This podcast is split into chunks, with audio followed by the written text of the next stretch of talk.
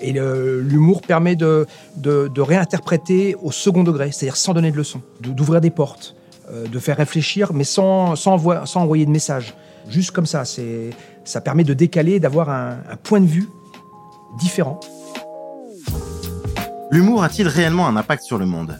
Il permet de faire passer des messages, des idées mais peut-il vraiment faire changer les choses? Il est évidemment un vecteur de joie et de rassemblement, mais certains se posent la question de son utilité en tant qu'élément sociétal, voire politique.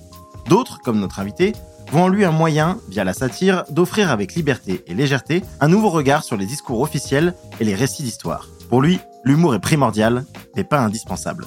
Vous écoutez le podcast du festival d'humour L'Hilarius. Ce festival du groupe GF Productions fait rire le Grand Lille chaque année, mais pas que. Il nous offre aussi l'opportunité de réfléchir avec des personnalités inspirantes sur la place de l'humour dans notre société et l'impact qu'il a dans nos vies, notre quotidien et sur notre santé.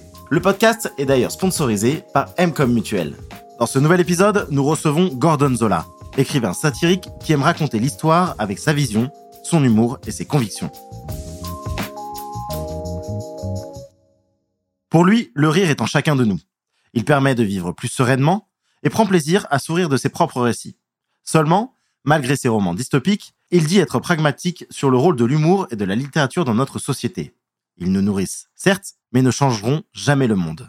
L'humour est, c'est un, objet compliqué l'humour parce qu'en réalité tout le monde n'en est pas doté. Euh, quand on n'en a pas, on peut toujours utiliser celui des autres, mais c'est presque un non-sens parce que utiliser celui des autres, ça serait déjà en avoir soi-même. Euh, à, mon échelle, pour moi l'humour est essentiel. Je, je, fais beaucoup de jeux de mots, je fais, j'ai euh, vraiment élevé mes filles dans, le, dans le, culte du, de, Pierre Dac, Alphonse Salé, euh, euh, de la déconnade, des jeux de mots permanents, d'avoir un regard toujours décalé sur les choses. Donc au quotidien, même en famille, on fait tout le temps ça. Et, je pense que quand on, quand on a cette petite faculté, qu'on l'entretient, parce qu'en fait c'est comme si un exercice, c'est un exercice, ça s'entretient. ça permet d'appréhender les choses encore une fois plus plus facilement, plus sereinement, euh, d'être euh, d'être moins mouillé entre, entre les gouttes. Euh, mais après, c'est selon chacun en réalité, parce que c'est une vaste question. Qu'est-ce que l'humour? Moi, j'aime bien la quand on me demande la définition de l'humour, j'aime bien répondre, c'est quand on rit quand même. Par rapport à l'importance de l'humour, c'est pour moi, c'est un peu comme c'est un peu comme l'importance de la littérature. C'est-à-dire que pour moi, ça n'en a pas je, me tire un peu une balle dans le pied en disant ça. Je pense que l'humour ne fait pas grand-chose, que la littérature ne n'efface pas la fin dans le monde. Par contre, à l'échelle, à chaque à chaque euh, individu, ça crée un peu de bonheur, ça crée un peu de décalage, ça crée un peu de bien-être. Mais je pense que ça ne fait que ça. Je pense que euh, donc le club qui est très qui est génial, enfin qui est un, très bon film et qui est très pertinent. Enfin, je, trouve parce que pas que pour l'écologie d'ailleurs, on peut y voir plein de choses. C'est ça qui est intéressant. Euh, bah, c'est super, on est content, mais ça changera rien ce, point de vue ne changera rien, au même titre que mon point de vue sur 84 euh, ne changera rien. Par contre, je pense que euh, ça, ça, donne du, grain à moudre à, chaque lecteur ou à chaque, à chaque, à chaque spectateur. Alors après, on pourrait dire que l'assemblage de ces petits, grains de sable qui bougent font, que ça fera demain un autre caillou. Mais j'ai pas ce sentiment-là. J'ai pas ce sentiment. C'était l'avis de Philippe Roth, le grand écrivain américain, euh, qui disait la littérature n'a jamais rien changé à la face du monde, jamais, jamais, jamais. Mais bon, c'est des grands débats philosophiques. Je sais pas si on a vraiment une réponse. Il base son travail autour de grands récits historiques qu'il réinterprète, utilisant l'humour comme un outil permettant de prendre de la hauteur sur des événements parfois tragiques ou émotionnels et de pouvoir mener une réflexion différente à notre première approche sans jugement de valeur. J'ai une série historico-burlesque, où je, je, reprends des grands thèmes historiques. Je, je pense j'ai fait Géclus, qui est l'affaire Dreyfus, vue par un policier alcoolique, ou Carton 14, qui, est les qui sont les prémices de la Première Guerre mondiale, vue par un clown. Et ça permet de... Euh, de réinterpréter une histoire qui a déjà été interprétée. Bon, en général, on sait, hein, j'ouvre une porte ouverte, mais enfin, l'histoire est toujours interprétée par les vainqueurs. Euh, et l'humour permet de, réinterpréter au second degré, c'est-à-dire sans donner de leçons. Euh, d'ouvrir des portes, de faire réfléchir, mais sans, envoyer de message. Juste comme ça, ça permet de décaler, d'avoir un, point de vue différent qui permet de réfléchir. Je prends l'exemple de la guerre 14. la guerre 14 est vue du point de vue de la, responsabilité allemande. Et tout le XXe siècle s'est créé sur la responsabilité allemande. Mais quand on gratte et qu'on va chercher l'information très précisément, on s'aperçoit que ça tient pas que c'est peut-être les, moins, les, ceux qui ont le moins d'intérêt à faire la guerre 14, c'est les Allemands. Donc après, tout ça s'explique, c'est un fil qui se, dénoue.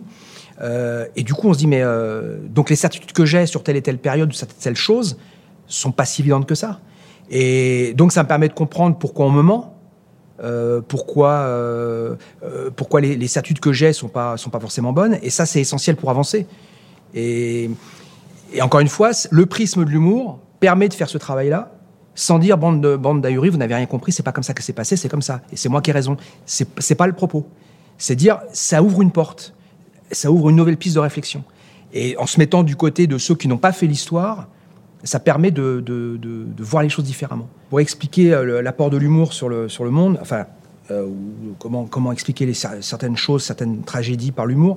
Euh, je reprendrai l'exemple de mon dernier livre. J'ai en fait fait la parodie, pas, une parodie, j'ai fait une, une, retraduction de 1984 de George Orwell, le, fameux roman dystopique qui a été un des piliers de la science-fiction euh, dans les années 40 avec Le meilleur des mondes d'Aldous Huxley. Et dans 1984, ça fait 40 ans que moi j'entends qu'on est dans euh, 84. On est dans 1984, on est, on est vraiment dans le monde. Euh. Sauf que c'était pas encore vrai en réalité. Sauf que là, la, super, la, superposition s'est faite réellement. C'est-à-dire quand on prend factuellement 1984 et qu'on prend la situation actuelle, avec post-Covid, on va dire, hein, ou près, ou pendant, pendant le Covid, euh, on est dedans complètement. Mais là, on est complètement dedans, c'est-à-dire à la ligne près. Et donc, du coup, ce que j'ai voulu faire, c'est que j'ai repris le 84 et je l'ai pas, pas voulu faire une parodie, j'ai pas voulu faire une suite, j'ai traduit, mais, ma une traduction à ma sauce avec pas mal d'humour quand même, mais j'ai retraduit le, livre, c'est-à-dire qu'on est en, en 2020, 2020 est l'an zéro, on est en 2084, et depuis 60 ans, on a dérivé, et on est dans un monde post-sanitaire qui a complètement dévié, en fait. Et ce prisme-là permet de, de, de peut-être de mieux comprendre, quand on le lit de cette façon-là, de mieux comprendre ce qui se passe. Encore une fois, sans donner de leçons.